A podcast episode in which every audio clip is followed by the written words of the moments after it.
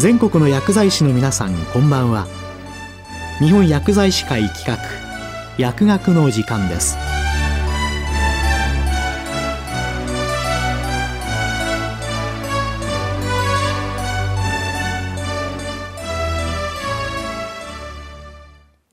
今日は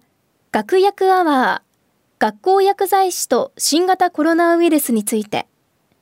日本薬剤師会学校薬剤師部会幹事堀尾育夫さんにお話しいただきます。この放送はマイクロソフト Teams を使用して収録しています。こんばんは。今日は新型コロナウイルスについて学校薬剤師の立場でお話ししたいと思います。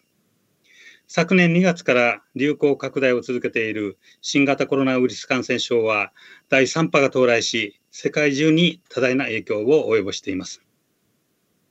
皆様もご存知のようにこの新型コロナウイルス感染症は感染力が強いのが特徴ですが特に換気の悪い密閉空間多数が集まる密集場所間近で会話や発生をする密接場面という条件3つの密が重なる場で集団感染のリスクが高まるとされています。この3つの密が起こりやすい学校においては、昨年3月2日に春休みまでの全国一斉の臨時休校を政府が要請し、さらには4月7日に7都道府県に緊急事態宣言が発令され、4月16日に対象が全国都道府県に拡大したことなどにより、大部分の学校が5月末までの臨時休校を行いました。その後、国内の感染者の増加に伴い、学校関係の感染者が増加している状況ですが、学校内での感染拡大があっても、それが地域での感染拡大につながった例は昨年11月末現在確認されておらず、これは小児は成人に比べて感染しにくい可能性が示唆されていることにもよりますが、各学校における感染拡大防止のための日々の工夫や努力によるところが大きいと考えられます。文部科学省が昨年、令和2年6月5日に新型コロナウイルス感染症に対応したガイドラインを通知し、6月11日にはそれに基づいた学校における衛生管理マニュアルが作成されました。これは随時見直され、12月3日にはバージョン5が公表されております。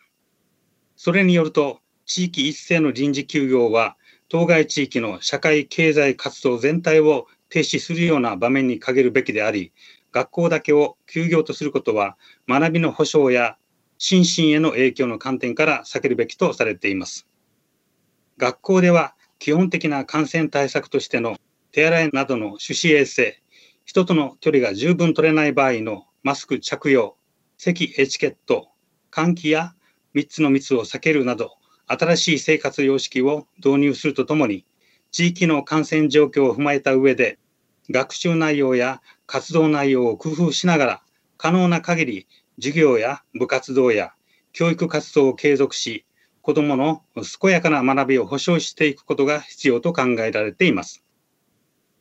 基本的な感染症対策のポイントは、1、感染源を断つこと、2、抵抗力を高めること、3、感染経路を断つことの3つです。1の感染源を断つには、外からウイルスを持ち込まないように、本人に発熱等の風邪症状がある場合、レベル3や2の地域では、同居の家族に症状がある場合も含めて登校させない。登校時に発熱等の風邪症状が見られたら、帰宅させて自宅で休養させるようにします。2の抵抗力を高めるには十分な睡眠、適度な運動及びバランスの取れた食事を心がける必要があります。3の主な感染経路には飛沫感染、接触感染の2つがあり、またマイクロ飛沫感染、いわゆるエアロゾル感染も認識されています。飛沫感染を予防するには身体的距離を確保し、確保できないときにはマスクを着用させます。接触感染を予防するには、その仕組みを児童生徒に理解させ、目、鼻、口をできるだけ触らないよう指導するとともに、手洗いを徹底させます。手洗いは水と石鹸を用い、30秒程度かけて丁寧に行い、手を拭くタオルやハンカチを共用させないようにします。また、こまめに学校では教室に入るとき、給食の前、トイレの後などには必ず手洗いさせます。手や指の消毒液は流水で手洗いできないときに補助的に用います。咳やくしゃみをする際には口や鼻を押さえますが、手で押さえるのではなくて、マスク、ティッシュ、ハンカチ、袖、肘の内側などを使って押さえる、いわゆる咳エチケットも大切です。接触感染を防ぐための清掃消毒ですが、消毒で全てのウイルスを死滅させるのは困難なため、清掃することで清潔な空間を保ち、清掃後の手洗いを徹底することが重要とされています。通常は清掃に重ねての消毒は基本的に不要で、例えばドアノブ、手すり、スイッチなどは1日1回水拭きした後、消毒液で拭きますが、机、椅子の消毒に準じて家庭用洗剤等を用いた拭き掃除も可能です。感染者が発生した場合には消毒が必要です。消毒の方法等については、新型コロナウイルスに対する有効性などについての確認が必要ですが、保健所、学校薬剤師と連携することが重要です。消毒には必ずしも専門業者を入れて全体を行う必要はなく、当該感染者が活動した範囲を特定して、汚染が想定される物品、感染者が高頻度で触ったものを消毒用エタノール、または0.05%ジア塩素酸ナトリウム液で消毒します。なお、症状のない濃厚接触者が触った物品に対する消毒は不要とされています。物に付着したコロナウイルスの生存期間は、物の種類により異なりますが、24時間から72時間と言われており、消毒できていない箇所は生存期間を考慮して立ち入り禁止とするなどの処置も考えられます。和歌山県薬剤師会によると、感染者の教室の机、椅子、床、スイッチ、電話、窓枠、ロッカー、手すり、ベランダ、廊下、掃除道具入れ、エアコンの吹き出し口を消毒し、机の中も隅々まで消毒しました。さらに、机の中の本などは1冊ずつ消毒液ペーパーで拭き、机の上に出して72時間換気しました。トイレの消毒は0.1%の次亜塩素酸ナトリウム液を用い、ドアノブ、蛇口ハンドル、トイレットペーパーホルダー、洗浄レバー、便器の蓋、便器、床の順で消毒しました。感染経路を断つために必要な消毒剤についてのお話をしますと、新型コロナウイルス流行に対し、担当校から学校薬剤師へ感染予防、拡散対策に関しての相談等が多数寄せられましたが、相談の大方が消毒薬に関するものでした。例えば、福岡市薬剤師会が学校に対して実施した夏のアンケートでも、最も多かった質問が消毒剤の選別で、以下、机、椅子、ドアノブなど備品の消毒、教室など部屋の消毒、消毒薬の希釈方法、手指の消毒、教室の換気、消毒薬の設置場所などでした。文部科学省のガイドラインでは、当初、消毒用エタノールと0.05%の次亜塩素酸ナトリウム液が推奨されました。新型コロナウイルスは消毒用エタノールで容易に不活化することができますが、ご存知のようにすぐに入手困難となり、その状態はしばらく続きました。そこで在庫が豊富で簡単に入手できる次亜塩素酸ナトリウムの希釈方法、使用方法、管理方法についての情報提供を学校に対して行いましたが、次亜塩素酸ナトリウムは強いアルカリ性であるため、人体に使用できず、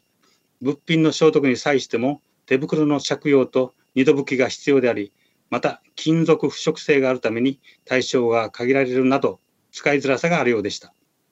雑貨扱いのエタノール製品についての相談も寄せられましたが、濃度50%以下では消毒効果が急激に低下するため、60%以上が必要と説明し、また品質が担保された製品を使用するよう指導しました。私が担当する愛媛県では、教育委員会から学校へジャイン素酸水が配布された例があり、その時に教育委員会や学校から問い合わせがありました。当時推奨されている消毒方法ではありませんでしたが使用前の有効塩素濃度測定空間噴霧しない冷暗所保管容器の材質名称が非常に似ている次亜塩素酸ナトリウムとの違いについてなど数点の指導助言を行いました。その後経済産業省所管のナイトから次亜塩素酸水の新型コロナウイルスへの有効性が公表されましたが多くの家庭用洗剤に含まれる海面活性剤の有効性についても公表されまた消毒用エタノールも流通してきたことから次亜塩素酸水の必要性は小さくなっていますなお有効な家庭用洗剤の商品名はナイトのホームページに掲載され都度更新されていますまた新型コロナウイルス予防対策としてどの程度換気をしたらよいのかという質問も学校薬剤師に多数寄せられました。換気の悪い密閉空間を回避するために必要な換気ですが、気候上可能な限り常時換気を行います。この時、廊下側と窓側を対角に開けることで効果的に換気できます。開ける幅は10センチから20センチ程度です。常時換気が難しい場合には、こまめに30分に1回以上、少なくとも休み時間ごとに数分程度窓を全開にして換気を行います。窓のない部屋は入り口を開放し、換気扇を用いるなどして十分な換気に努めます。体育館のような広い部屋においても換気は必要であり、またエアコン使用時でも換気は必要です。寒い地域や寒い季節における換気は、空き教室を利用した2段階換気が気温変化を抑えるのには有効ですが、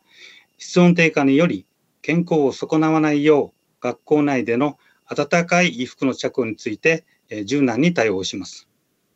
ロス内などの24時間換気システムの整備も望まれます。十分な換気ができているか心配な時には学校薬剤師の協力のもと二酸化炭素濃度を計測します。学校環境衛生基準では換気の基準として二酸化炭素濃度は 1500ppm 以下であることが望ましいとされていますので、これを換気の指標とします。また、給食の時間には換気を強化するなど、児童生徒の活動に応じた換気が望まれます。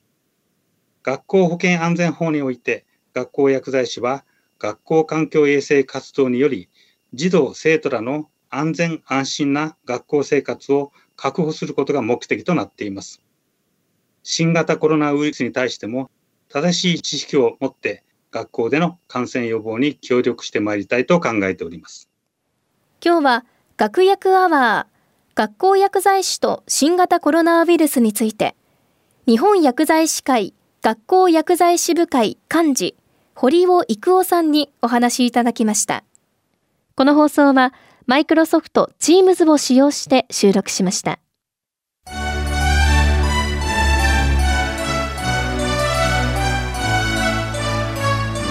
日本薬剤師会企画。